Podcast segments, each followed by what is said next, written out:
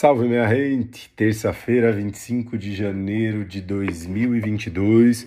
O dia começa com a lua já transitando pelo intenso, profundo, regenerador, transformador escorpião, signo da casa 8, regido por Plutão. Uma lua transitando por escorpião sempre remexe em lugares muito profundos dentro da gente. E a gente já sabe que essa é uma semana intensa. Temos Vênus retrógrado em Capricórnio, nossa última semana de retrogradação.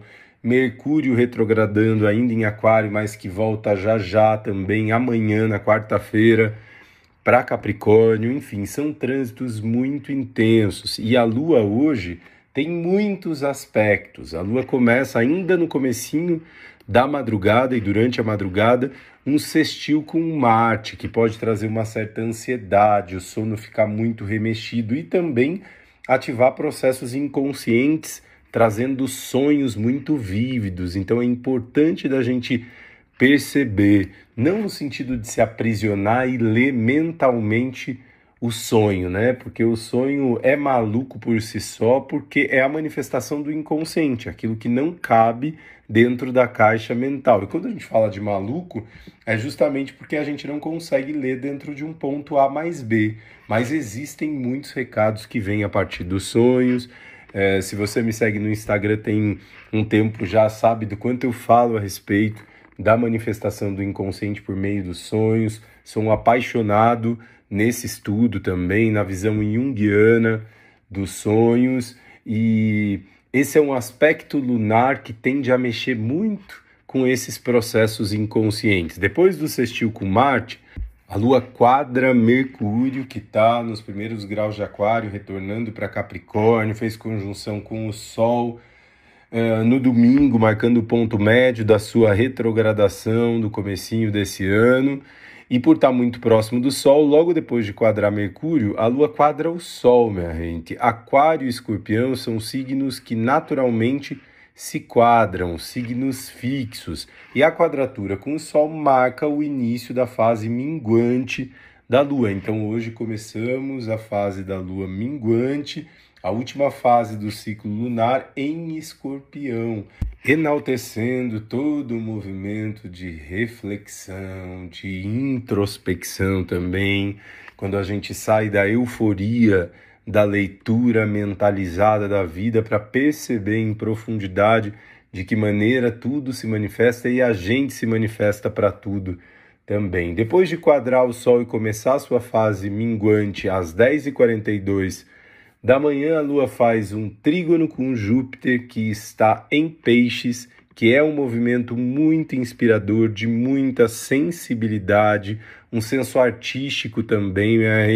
Se você tá para começar algum projeto artístico e tendo alguns insights poderosos de como isso pode se desdobrar, é um momento interessante. Depois do trígono com Júpiter, a Lua se opõe ao Urano, que transita por Touro, signo oposto complementar a escorpião e esse lugar da criatividade vem mesmo, né? A gente entende pelo movimento profundo e reflexivo escorpiano e da lua minguante quanto a gente precisa ampliar de perspectiva, rever os nossos valores para justamente conseguir, né, gente, trabalhar todo o nosso potencial. E o último aspecto que a lua faz, ainda na terça-feira, é um sextil com Vênus que retrograda em Capricórnio, ou seja, é um movimento muito intenso.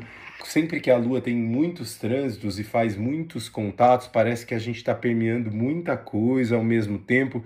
E eu lembro da importância da gente permitir com que as emoções, as ondas se formem, que a gente lembre sempre de estar oceano, minha gente, que é importante a gente não se apegar e que lembrar que a gente não é uma só onda ou que somos todas as ondas, porque somos esse oceano e que as ondas, as frequências, as emoções se formam para trazer recados e aprendizados, e esse é um movimento importante de percepção. Outro ponto bacana é que Escorpião diz muito a respeito ao metabolismo. E numa, num começo de fase minguante é legal a gente entender. Quase sempre quando a gente tem algum processo para ser liberado, transformado, eliminado e a gente fica tentando segurar, a gente retém muito líquido mesmo no nosso corpo. E a lua rege os fluidos todos, né? As nossas marés internas também, minha gente. Então é um movimento interessante, muito profundo de autoanálise e de ação, minha gente, dentro daquilo que a gente sabe que precisa movimentar, né? É, dentro de toda essa necessidade de renovação, tudo aquilo que a gente coloca debaixo do tapete e não quer trabalhar acaba gerando muito sofrimento. Então, uma feliz, transformadora, libertadora lua minguante em escorpião para todos nós. Eu sou muito grato sempre, minha gente.